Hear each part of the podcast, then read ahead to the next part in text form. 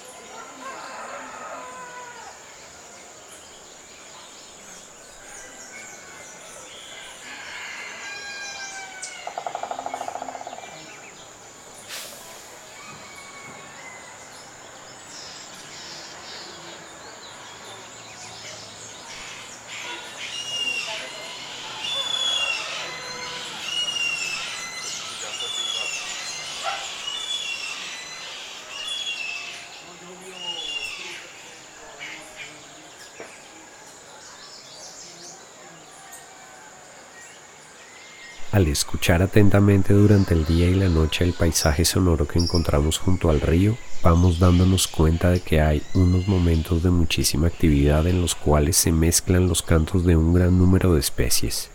Al principio nos parece más ruido que otra cosa, pero si prestamos atención vamos entendiendo cómo se entrelazan los sonidos de los distintos animales. Sol Camacho y Camila Parra hacen parte del colectivo Viaje Sonoro, Sol es bióloga, estudia el comportamiento animal y su especialidad es la bioacústica. La bioacústica es el estudio de la comunicación de los animales por medio de sonidos. Digamos que es el estudio del lenguaje de los animales y todo lo que tiene que ver con ese lenguaje. Mi trabajo consiste en tratar de entender para una especie dada quién le dice qué a quién, qué se dicen, cómo se lo dicen y para qué se lo dicen, y también cómo aprenden y cómo transmiten ese lenguaje aprendido de una generación a la siguiente. Mm, la cantidad de especies de animales en el mundo que comunican con sonidos es gigantesca y súper variada. Va desde animales enormes como las ballenas y los elefantes hasta seres súper minúsculos como grillos, mosquitos, eh, hormigas, pasando por ranas, lagartos, cocodrilos, bueno, y claro, sin olvidar a todo lo que hay debajo del agua. Los peces y los crustáceos en particular son extremadamente sonoros.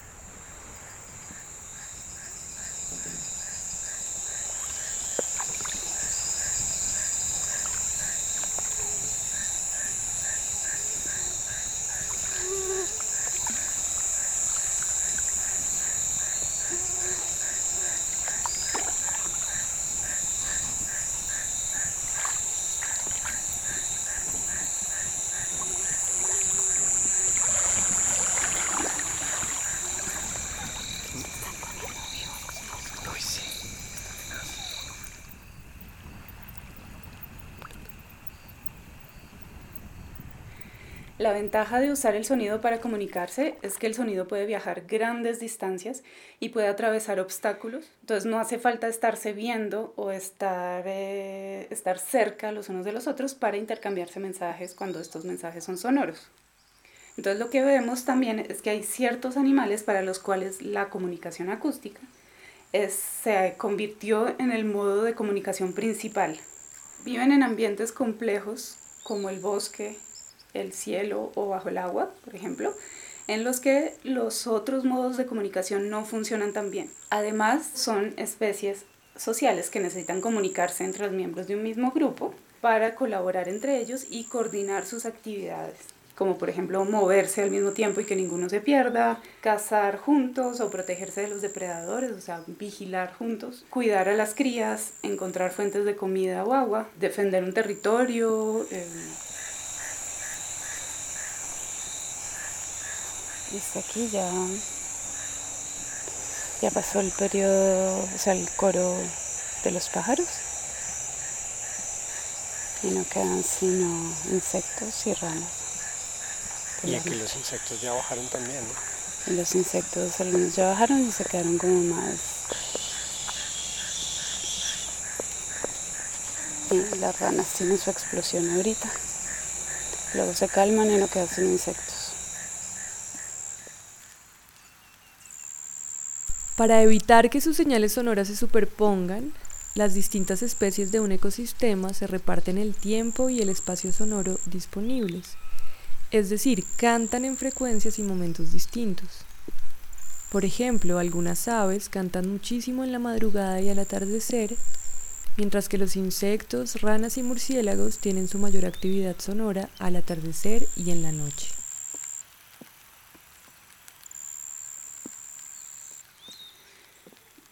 Entonces, muchas de esas señales sonoras que se intercambian en esos grandes picos de actividad son señales que tienen que ver con la reproducción y el fortalecimiento de las relaciones sociales.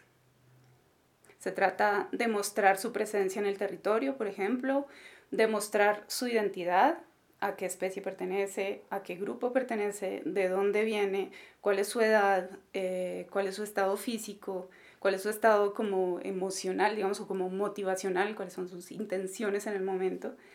Mm, claro, son momentos de buscar pareja eh, y también, muy importante, de enseñar y aprender el lenguaje y las normas sociales.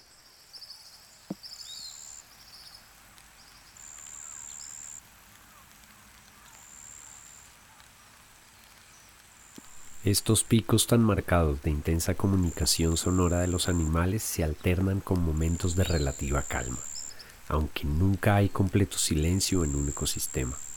Durante los momentos tranquilos, desde la media mañana hasta la media tarde y la primera parte de la noche, los animales se dedican a otras actividades de la vida como buscar comida, construir sus nidos o cubiles, cuidar a las crías, descansar a salvo, protegerse del calor, la lluvia o el frío, dormir o jugar.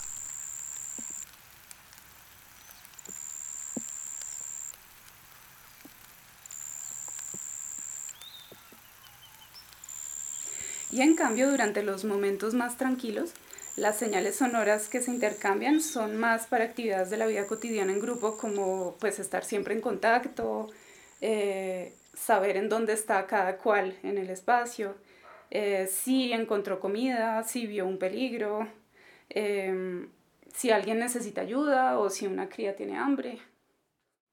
Y bueno, y además hay unos periodos aún más silenciosos que podríamos llamar como periodos de siesta, que son, bueno, uno es al mediodía, con el sol pegando demasiado fuerte, en el que casi todas las actividades de prácticamente todos los animales se interrumpen y todos se resguardan del calor. Algo similar ocurre también en la noche. Antes del amanecer hay un momento en el que los animales nocturnos ya se acostaron y los diurnos todavía no se han levantado. Entonces todo el mundo está durmiendo y eso se siente como un, pues es prácticamente el único momento real de, de silencio, súper silencioso y es un momentito súper chiquito y puff, otra vez arranca el pico de, de actividad de los pájaros, por ejemplo.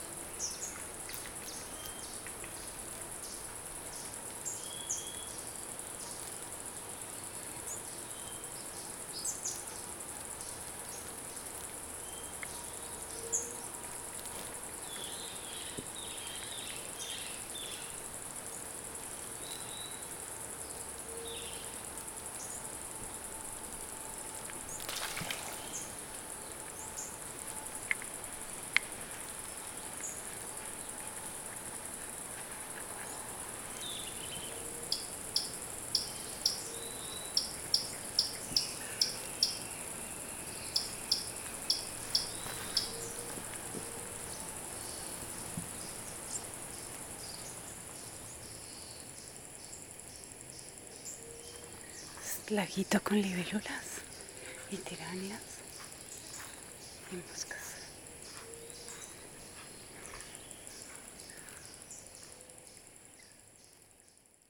Pero aunque se reparten los momentos del día y la noche, De todas formas, muchas especies terminan cantando al mismo tiempo durante esos picos de actividad.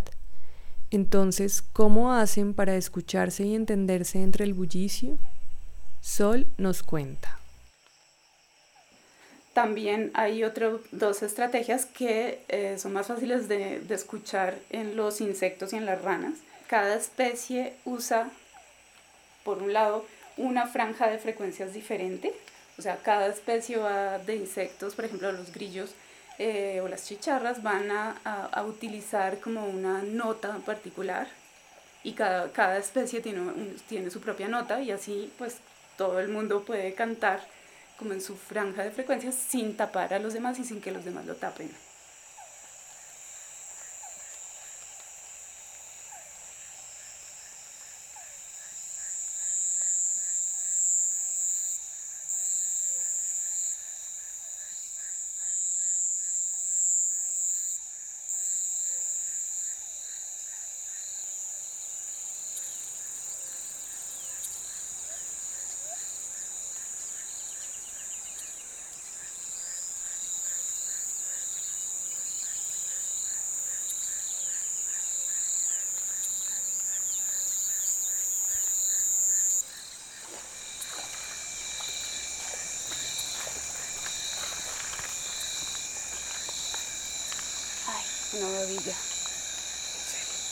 El ojo? No. Pasa el ojo andando así, rapidísimo. Y bueno, otra, otra opción también que se ve bastante en las ranas es que cada especie, además de tener pues, sus, sus notas particulares, tienen eh, un ritmo particular. Y entonces, pues, eh, como que el entrelazamiento de esos distintos ritmos de las distintas especies, pues permite que siempre en algún momento hay una especie que va a cantar en el, en el silencio de otra. En vez de estar compitiendo por el espacio sonoro disponible, eh, se está más bien como dejando el espacio a los demás, como entrelazando su canto con el de los demás.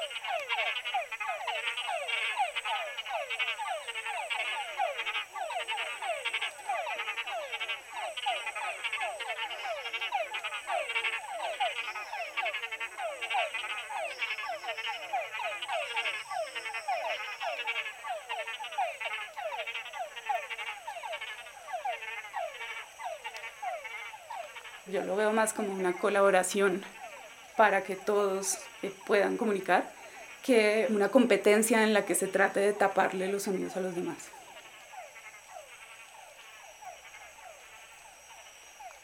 Y quizás eso es lo que diferencia un poco eh, estas adaptaciones de los pues de todas las especies con lo que nos pasa a nosotros con nuestros sonidos de nuestras máquinas y nuestras actividades.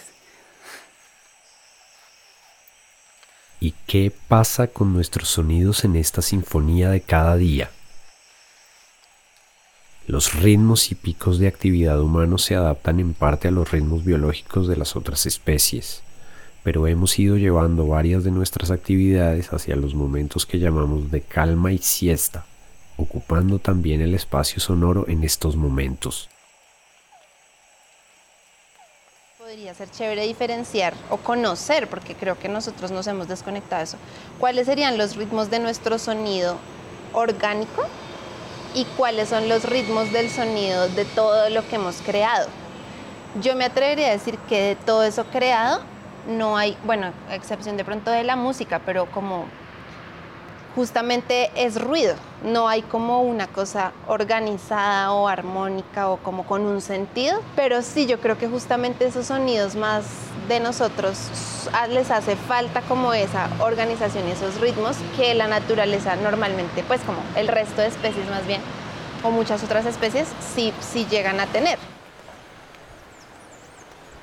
Con los sonidos de motores y aparatos llenamos cada vez más todo el espacio sonoro disponible, desplazando a otras especies con las que compartimos los ecosistemas e incluso dificultando nuestra propia comunicación acústica.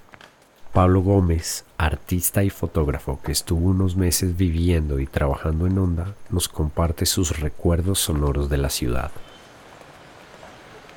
Pues sí, yo me fui a vivir allá cuatro meses, entonces terminé oyendo lo que oía todo el mundo allá, como vallenato y ¿no? las canciones de música popular de moda del momento. Entonces todo eso pues forma parte de mi, de mi paisaje sonoro de onda, como, como, pues claro, claro, los bichos y todo eso, pero el río en las, en las diferentes partes hay una zona rosa de de onda, que es sitios con música durísimo, así ensordecedor, entonces eso es parte del paisaje sonoro, ¿no?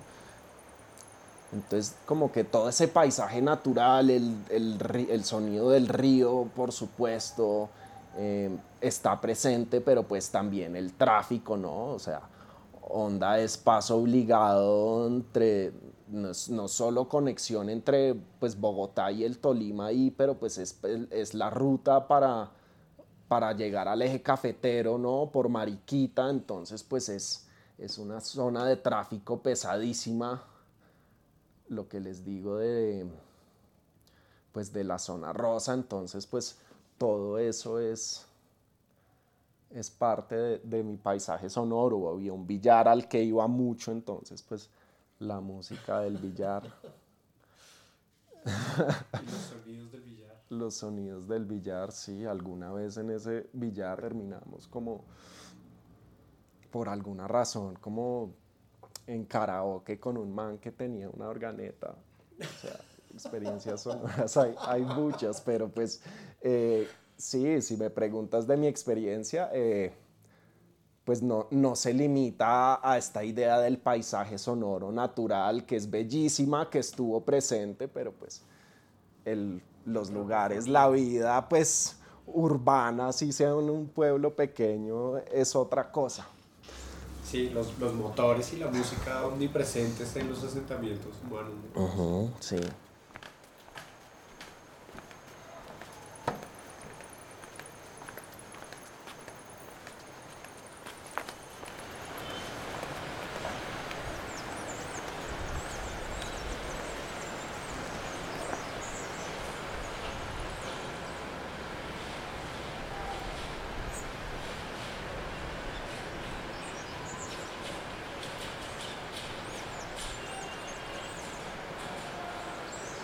En vez de dejar, como hacen las ranas, espacios para que otros puedan comunicar en esos momentos de silencio, lo que hacen nuestras máquinas es que terminan acumulando todos sus sonidos en una especie de ronroneo permanente.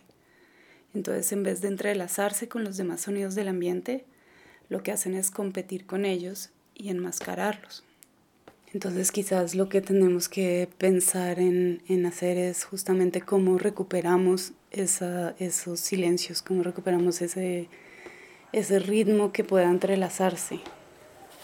A pesar de que nuestras máquinas sean ruidosas, quizás hay una manera de entrelazarlas también con el, con el sonido del resto del ambiente.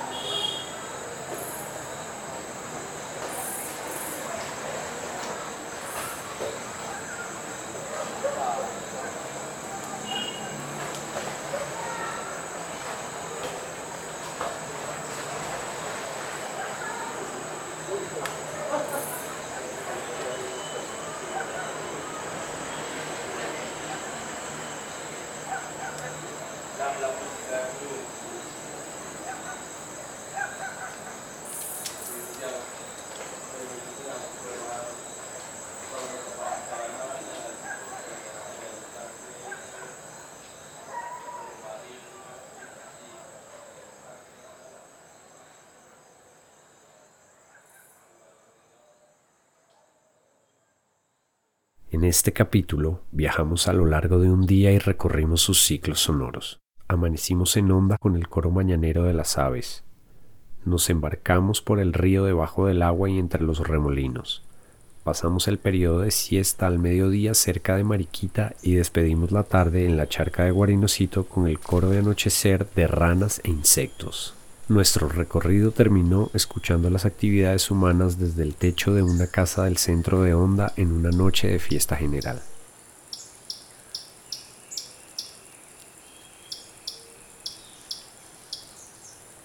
Agradecemos mucho la colaboración del colectivo Viaje Sonoro y sus integrantes, Camila Parra y Sol Camacho, y de Pablo Gómez, sin cuyas voces, recuerdos y conocimientos no hubiéramos podido contar esta historia.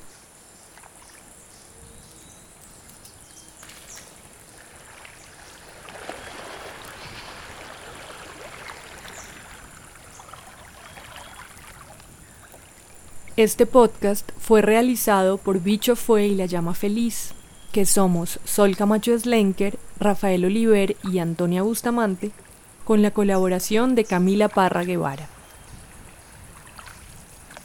Otras manos y voluntades amigas se sumaron para hacer esto posible.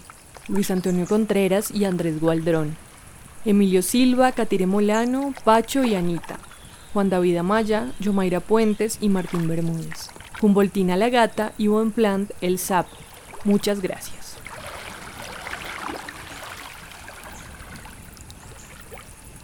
Les invitamos a escuchar los próximos episodios para seguir viajando con los oídos bien abiertos y la curiosidad despierta por el sonoro río Magdalena junto al coro de las especies que lo habitan y a consultar la guía de escucha de esta serie que se encuentra en la página web del Banrep Cultural.